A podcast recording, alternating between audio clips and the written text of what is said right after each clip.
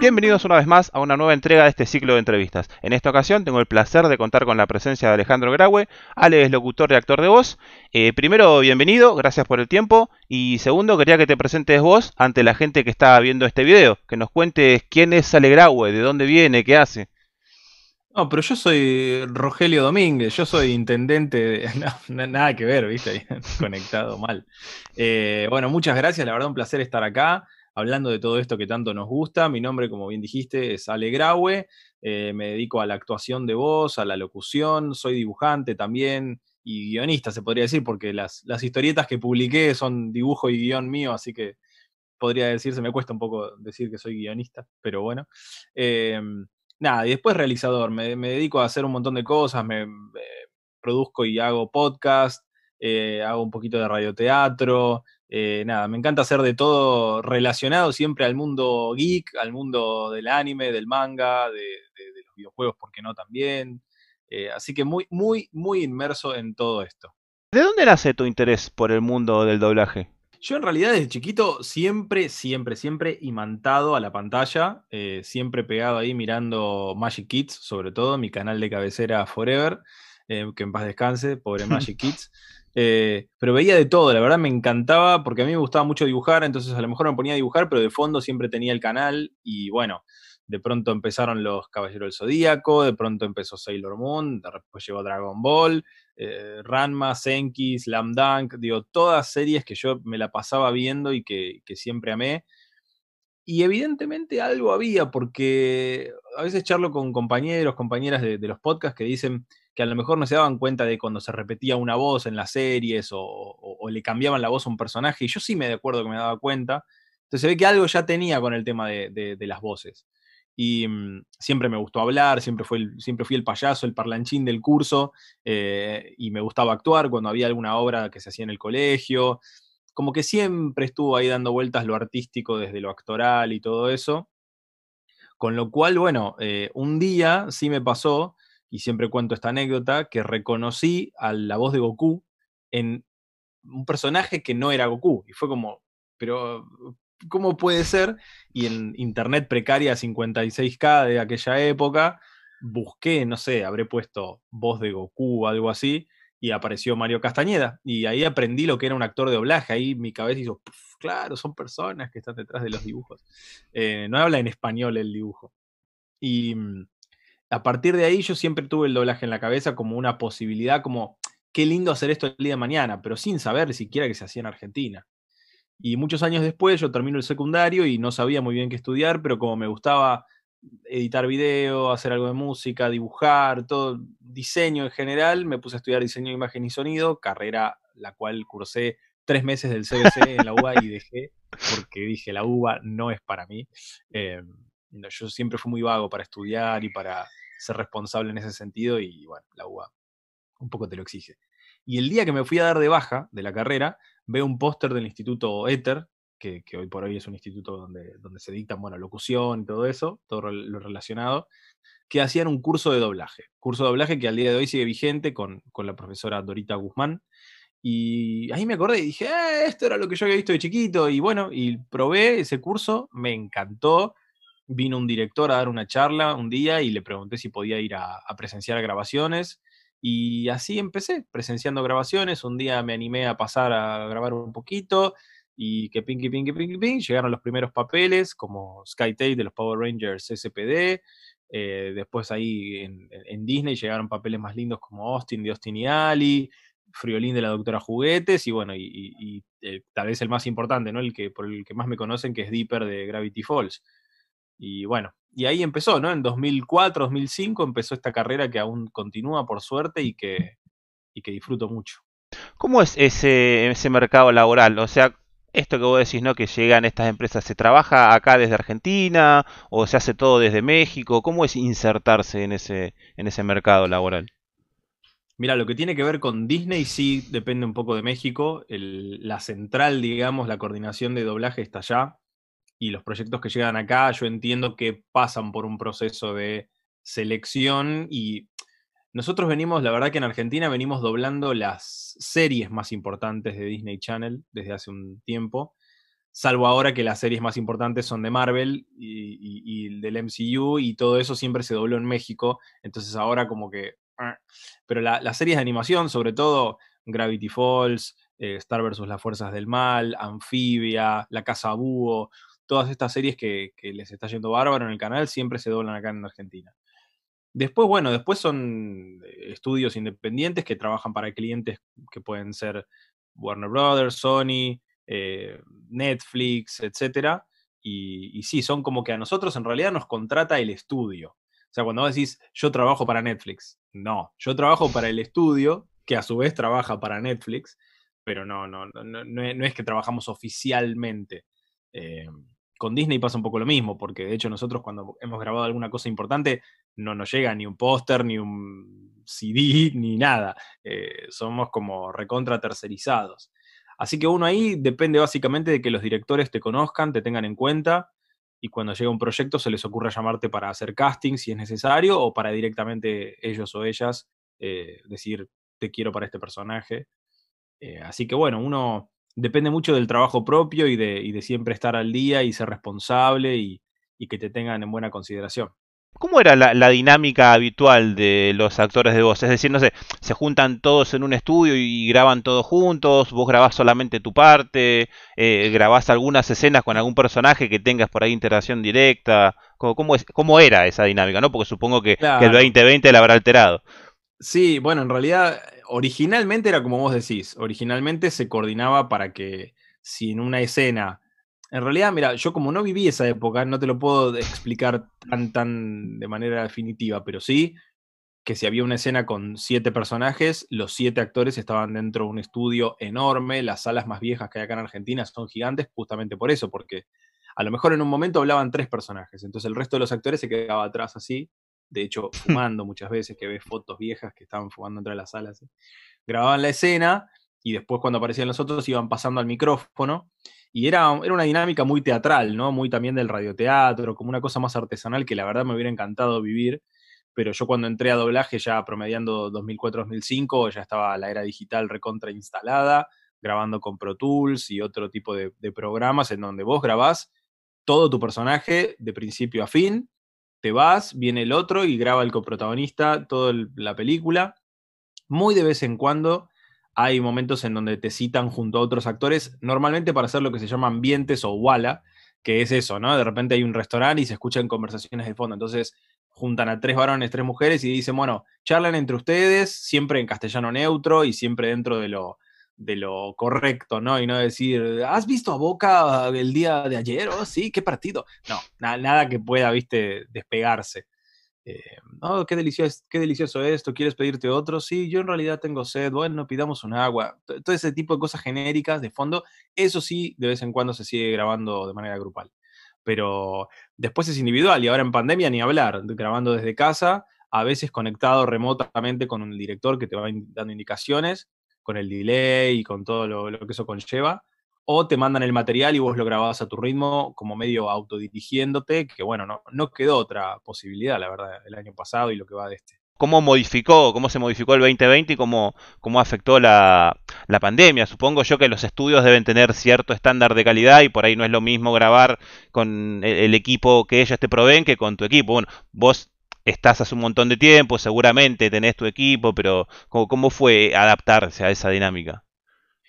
Mira, a mí no me costó tanto justamente por esto que decís. Yo tenía más o menos un setup armado, lo mejoré, por supuesto, y, sobre todo eso también, o sea, fue, fue un proceso de un par de meses de adaptación en donde cada director te decía, che, se escucha medio, mm", el otro te decía, se escucha medio, ah, el otro, o sea, todos te iban diciendo algo distinto.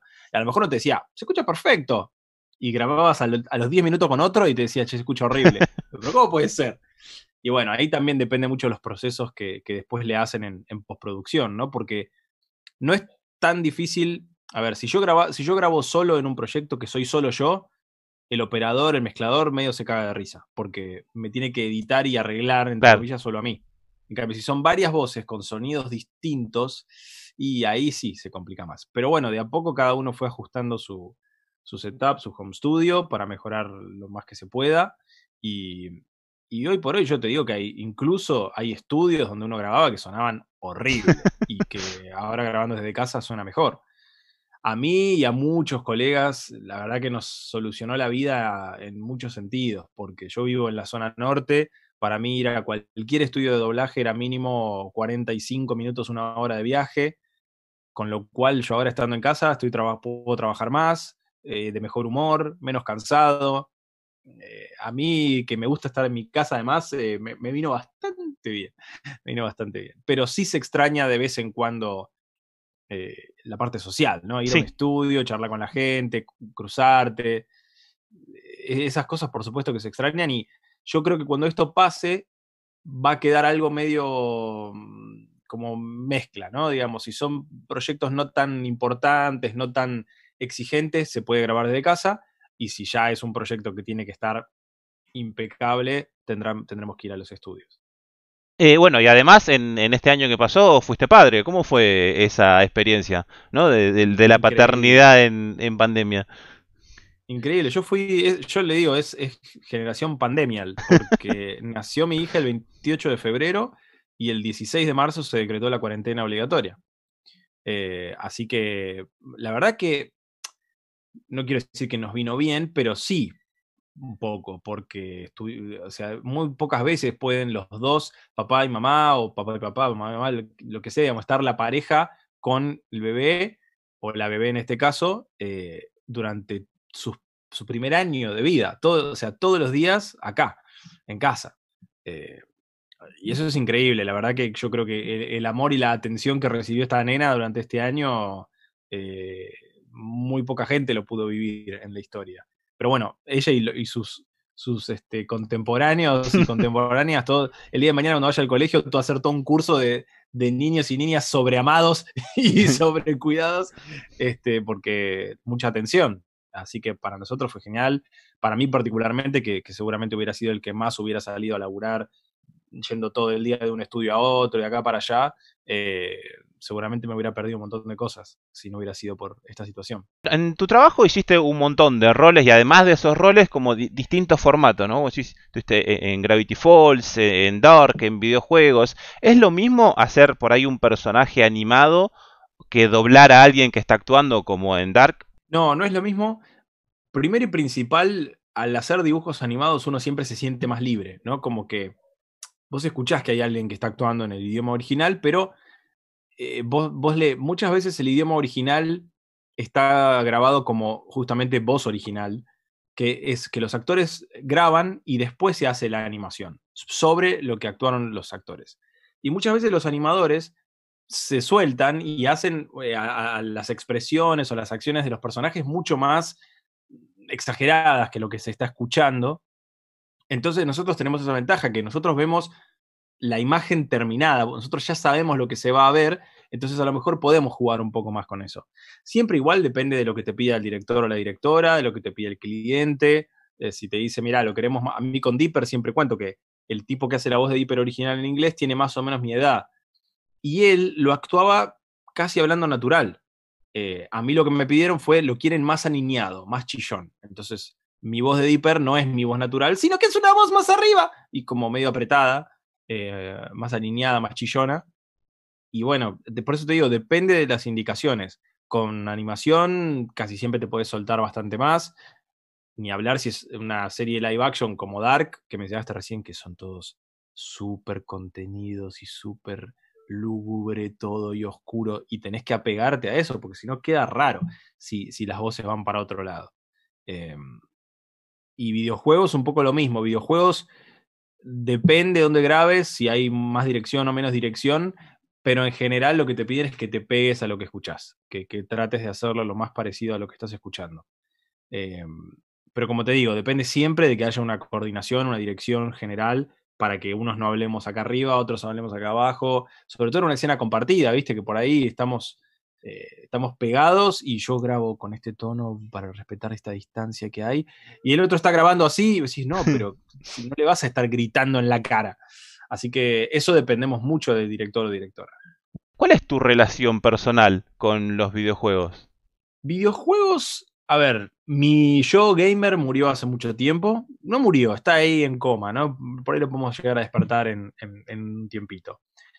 Yo de chiquito tenía el Family Game, el famoso Family Game, como muchos de mi generación. Le entraba al Super Mario, le entraba al Adventure Island, le entraba al Tetris, a todos los juegos que, que se podían conseguir en ese momento. Al lado de la casa de mi abuela había un lugar de fichines también, con lo cual ahí también el, bueno, el Wonder Boy, alguno de fútbol que no recuerdo los nombres, pero eran juegos muy raros y muy graciosos.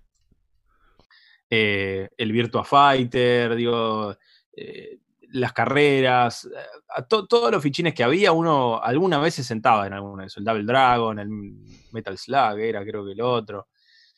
Digamos, me encantaba. Y yo tuve la suerte de que una tía mía que vive en Alemania, vino de visita en el año 93, 94, y trajo consigo un aparatito gris muy bonito que se llama Game Boy. Y claro, yo cuando vi eso, medio que dije, hola tía, matanga, me puse a jugar. Y cuando se va, me dice, te lo dejo, te lo regalo. ¿Qué? Y tuve durante muchos años el Game Boy con dos o tres cartuchos de esos que eran 50 en uno, 70 en uno, jugando a juegos de toda índole, de toda, toda índole. Y ya después ahí me empecé a quedar más atrás con el tema de las, de las consolas, porque nunca tuve ni Super Nintendo, ni Nintendo 64, ni PlayStation 1, pero jugaba siempre en casa de amigos. Jugaba así en PC, algunos juegos que tenía, eh, desde el Duke Nukem al Doom, pasando por, me acuerdo uno que me gustaba mucho que se llama Rise of the Triad, eh, y después esos juegos medio educativos, medio salamines que, uno conseguía, pero que eran divertidos.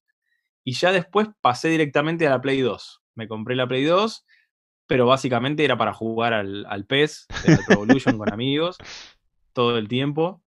Jugué obviamente algún otro juego, el Monster Ranch, el Shadow of the Colossus, que es un juego que amo, me parece increíble. Y después nunca más, nunca más. Eh, a partir de ahí empecé a tener cada vez menos tiempo y era, ok, mi tiempo libre lo dedico a producir cosas o a sentarme a jugar videojuegos, porque para mí los videojuegos siempre fueron, digamos, nunca pensé en dedicarme a nada relacionado a, videojuegos, entonces sí o sí iba a ser algo para, para distender o, procrastinar o, relajar. Eh, y yo me conozco y sé que los videojuegos pueden llegar a absorberme muchísimo. Así que ahora mi, mi, rol últimamente fue mucho más desde la parte actoral, en actuación de voz, poniéndole voz a, algunos videojuegos que, jugándolos. En el 2020 trabajaste en uno de los juegos más importantes del año, en el Ghost of Tsushima. ¿Cómo fue esa experiencia? ¿Cómo llegaste ahí? ¿Cómo lo, cómo lo viviste? A mí me avisan del. Me dicen, hay un casting para el protagonista de un videojuego nuevo. Todo muy secreto, ¿no? Muy. Muy este. En oscuridad. Bueno, cuando voy a hacer el casting, el director me dice: Bueno, mira, es un videojuego que transcurre en el Japón feudal, es la historia de un samurái, y yo ahí ya me empecé a agarrar así de la silla diciendo, ¡dámelo! Porque bueno, muy fan del anime, el manga, de todo lo japonés, viajé a Japón dos veces y quedé flasheado y quiero viajar diez mil veces más.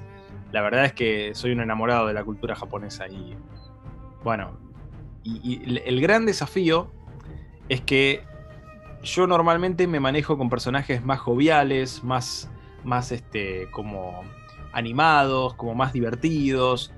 Y este era un personaje súper oscuro, que se manejaba en unos tonos súper, súper dark. Entonces fue un desafío. Y el casting yo lo hice poniéndole todo, pero con esa incertidumbre de esto es salir de mi zona de confort por completo, a ver qué, qué pasa. Y bueno, tuve la, la suerte de haber quedado en el casting y, después, bueno, fue un, gran trabajo del director ahí también, de, todo el equipo, porque la verdad que hubo un equipo de gente enorme trabajando, tanto traductores que hacían las veces también de guionistas y que estaban ahí. Y si yo decía, che, pero ¿por qué estoy diciéndole esto a este personaje?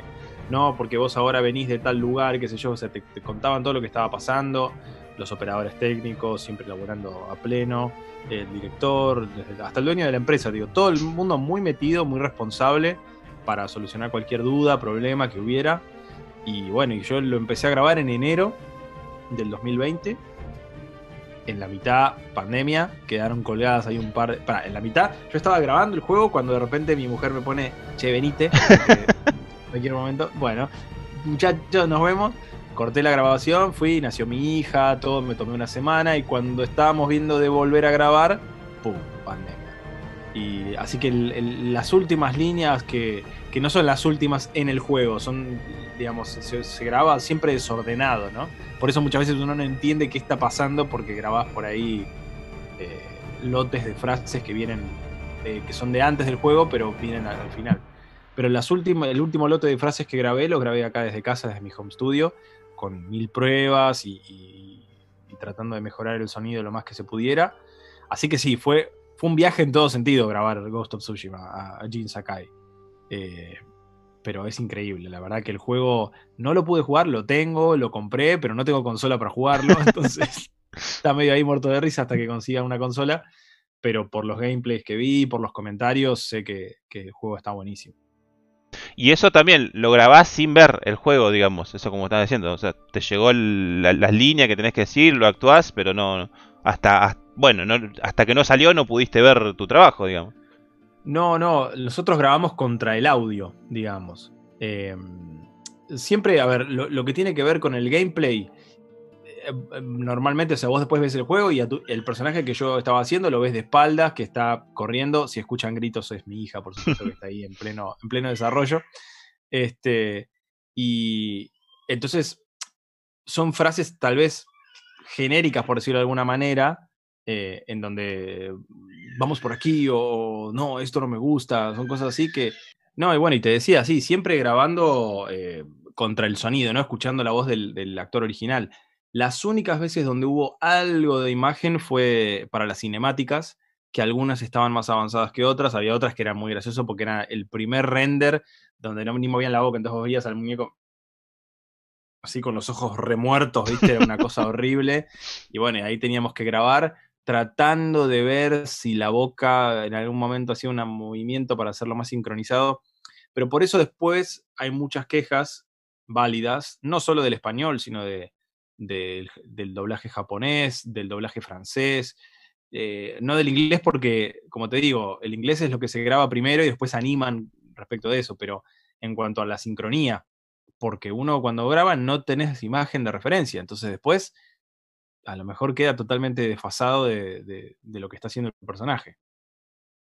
Que, bueno, en los videojuegos hay no sé si sea una mayoría, pero por ahí son los más ruidosos, viste, de que de esto de defender el idioma original. Por ahí, bueno, en este juego eh, se valoró mucho que tuviera el, idioma japonés. Eh, ¿Cuál fue tu el feedback que recibiste del usuario? Ahora cualquier cosa que haces en redes sociales enseguida te, llegan repercusiones tanto positivas como negativas. ¿Cuál fue la, vuelta que tuviste de, este trabajo?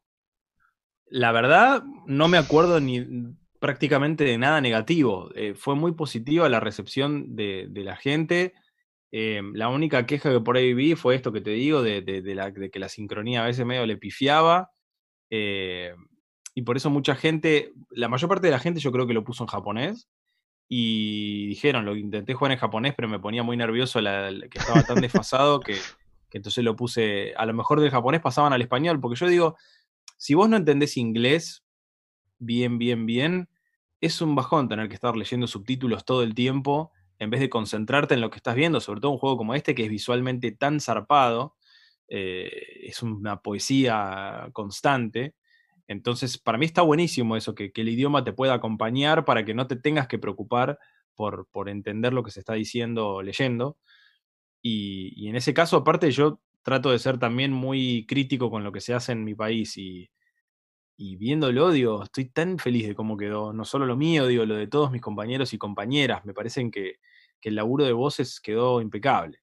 Eh, así que bueno, no tengo mucho más para, para recordar, la verdad. En cuanto a críticas y comentarios, creo que todo positivo en general, todo positivo. Dentro del rubro de los actores de voz hay grandes referentes, ¿no? Como vos nombraste a Castañeda, Humberto Vélez o por ahí Nolan North o Troy Baker eh, en inglés, ¿no? Y eh, lo relaciono con esto que vos me contabas al principio, que uno los escucha y reconoces inmediatamente el registro. O sea, es, es Goku en la mayoría de, Castañeda, por ahí es Goku. O en mi caso, que soy un poquito más grande, es MacGyver, ¿viste? Claro. Pero esto te puede llegar a jugar en contra, qué sé yo, por ejemplo, Ubisoft hace unos años empezó a hacer doblajes latinos y en The Division uno de los personajes principales, que es Road, está interpretado por Castañeda. Pero cuando vos lo escuchás decís, es Goku, porque usan esto que vos decís, su registro, ¿viste? su marca personal. Eh, ¿Puede llegar a jugar en contra con este tipo de personalidades que son súper populares? No sé si jugar en contra. El tema, a ver, ahí es donde radica el trabajo actoral, porque vos podés escuchar la misma voz, pero escuchar a otro personaje, aunque, la voz te suene. Eh, sí, a veces pasa que si uno te pide, si te piden que uses un registro, a mí me han dicho mil veces, che, necesito algo tipo Dipper. Bueno, yo ya sé que eso está. Lo que pasa es que cuando haces algo tan popular, en el caso de Castañeda, digo, haber hecho a, Goku, ni hablar Maguire y todo, pero Goku es lo que le gana a todo. Eh, claro, cualquiera que tenga Dragon Ball metido hasta el fondo del cerebro, vas a ver, a, por más que Castañeda esté haciendo una voz totalmente diferente, vas a escuchar a Goku. A mí verdaderamente no me, no me suele jugar en contra. Sí, lo que me juega en contra es cuando veo repetición de voces constante. Cuando en una época, vos no sé si te acordás, había salido un canal nuevo acá en Latinoamérica que se llamaba Animax, donde daban anime las 24 horas, fue como el sucesor del famoso Locomotion. Sí. Mm, y, hubo un lote de 10 series que se habían doblado en Venezuela.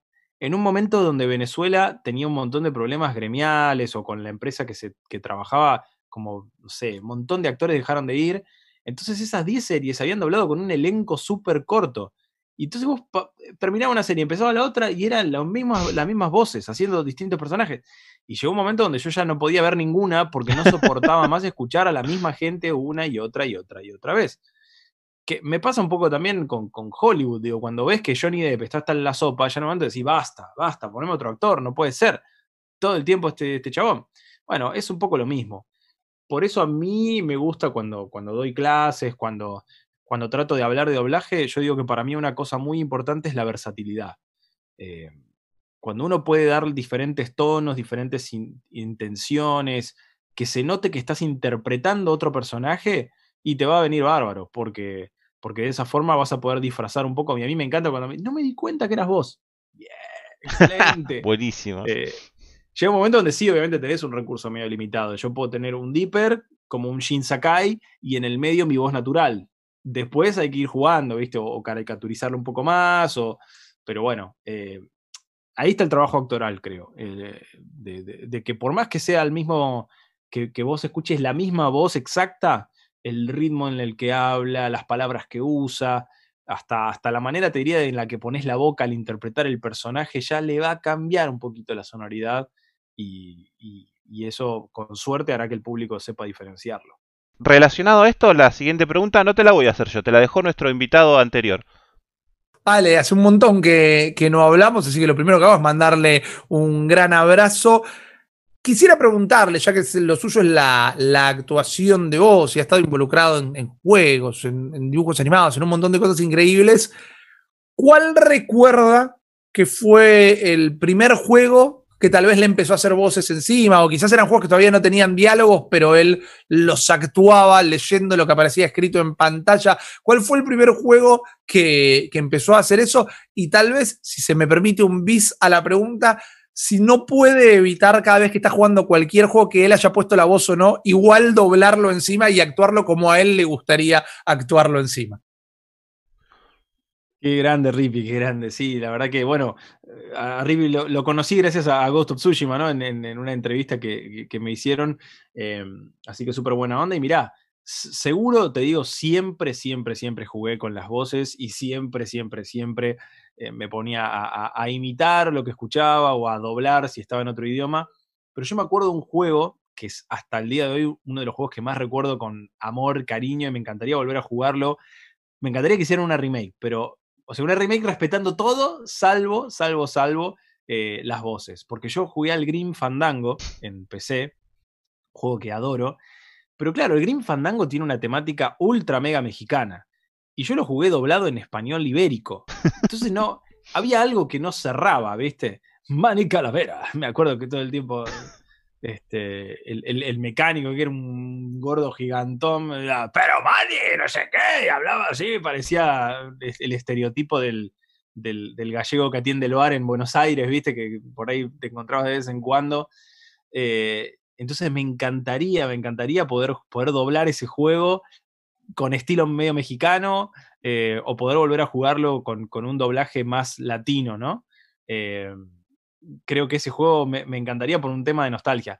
Después, obvio, me preguntás si cualquier tanque de, este, porque con los videojuegos me pasa una película puede ser un tanque y ser una porquería la película, puede ser malísima, pero vende, vende, vende, entonces se convierte en un tanque espectacular. Ahora, con los videojuegos, yo creo que a menos que el juego sea realmente bueno, no va a ser un tanque y no va a ser una cosa zarpada. En general, por lo menos lo que yo he visto hasta ahora dentro de mi, de mi poco conocimiento, los juegos que realmente son tanques es porque son juegos muy buenos, eh, del estilo que quieras. Entonces eso me gusta también del tema de videojuegos, que si llegas a participar de un, de un videojuego así que la rompe todo y que se convierte en un clásico, eh, caso Ghost of Tsushima, o bueno, eh, The Last of Us, que también se dobla acá en Argentina, la saga Uncharted. Eh, es espectacular. A mí, a mí me gusta poder participar de, proyectos que, además de buenos, que les va bien. me divierte mucho, me divierte mucho ser parte de franquicias grandes. así que bueno, pero diría eso, ponerle, si, si apelás a mi nostalgia y a qué me gustaría redoblar o qué me gustaría grabar, Green Fandango sería un proyecto lindo. Estaría buenísimo ver un, como vos decís, un doblaje localizado correctamente. Bueno, nos contaste al principio que sos un tipo que no se queda quieto nunca, que tenés un montón de proyectos y que te la pasás laburando. ¿Qué estás haciendo ahora? Así más o menos contanos un poco tus proyectos. Yo sé que hay unos podcasts, un radioteatro, hay bastante ahí. Vengo ya desde el año pasado participando de un podcast que se llama Otra Dimensión, que es un podcast sobre Saint Seiya, sobre Caballeros del Zodíaco. Eh, que era un proyecto que tenía hace rato. A ver, eh, son estas cosas que uno dice, che, qué ganas de hablar de esta serie con gente, ¿no? Pero en general, la gente que conozco que le gusta la serie, todos estamos todos muy ocupados, laburando, siendo padres o lo que sea. De repente fue, che, ¿por qué no, no, armar un podcast? ¿Viste? Se le ocurrió a uno de mis, de mis amigos integrantes del podcast, a Alan Esquenone, que un día puso, ¿viste? En Twitter, che, quise escuchar un podcast de 6 6 y no hay. Armamos uno y ahí le empezamos a escribir un montón de, gente por separado y, se armó un equipo lindo. Y a raíz del podcast este, eh, a mí se me ocurrió retomar una idea vieja de fanfics, de, de historias inventadas por mí, que yo tenía ahí guardadas de hace 1500 años eh, con incluso algunos diseños y todo, y decir, bueno, ahora que estoy manija con esto y que estamos en pandemia, se me ocurrió que, bueno, la historia la puedo grabar con actores amigos, ¿no? Y editarla y hacer un radioteatro de esta historia de Caballero del Zodíaco. ¿Y por qué no convocar ilustradores también para que la ilustren y sea como un fanfic ilustrado? Y también se coparon un montón de ilustradores muy talentosos de, acá y de Perú. Y, así salió el proyecto ese de Sensei Audio Fanfic, eh, que lo pueden encontrar en Instagram como SS Audio Fanfic. En YouTube también están los 12 episodios del, proyecto que ya se terminó. Por suerte quedó ahí ya finalizado, ¿viste? Porque esos proyectos a veces quedan a la mitad y decís, eh, eh, pudimos terminarlo por suerte. Y, mm, y, bueno, y el podcast sigue vigente. Obviamente siguen saliendo episodios nuevos ahora con la saga de Poseidón, repasando la serie, charlando curiosidades, detalles. Y a raíz de eso también se me ocurrió arrancar de mi otra serie Pasión por completo, que es Dragon Ball, un podcast muy similar que se llama Dragon Pod, que también lo encuentran como Dragon Pod oficial o Dragon Pod a secas en, todos lados, eh, que acabamos de empezarlo, eh, también repasando la serie, hablando de curiosidades, detalles. Así que mis dos series más amadas, que son Caballero del Zodíaco y Dragon Ball, ahora puedo, no te digo ser parte, pero un poquito, viste, haber creado algo en torno a, ellas. Em, y después, bueno, siempre con algún, con algún proyecto más loco por ahí, cosas que todavía por ahí no, no, digo para no quemarlas, pero, pero siempre, buscando, buscando, viste, siempre algo nuevo. Mi mente no se queda quieta, la verdad que no, no se puede quedar quieta. Tengo que terminar mi historieta, tengo dos libros publicados, Nehuen 1 y Nehuen 2. El primero se llama Nehuen, la leyenda del mate de oro, y el segundo Nehuen, el despertar del bosque. Y me faltaría publicar el tercero, que es el cierre de la historia, está ahí medio trabado hace un tiempo y tendría que terminarlo en algún momento, pero bueno, ahora hija pequeña y no hay jardines, no hay dónde mandarla, así que por el momento no, no tengo tiempo. Eh, pero siempre hay algo, algo nuevo ahí dando vueltas. Eh, la verdad que con muchas ganas, con muchas ganas de llevar adelante siempre un proyecto y que le vaya bien.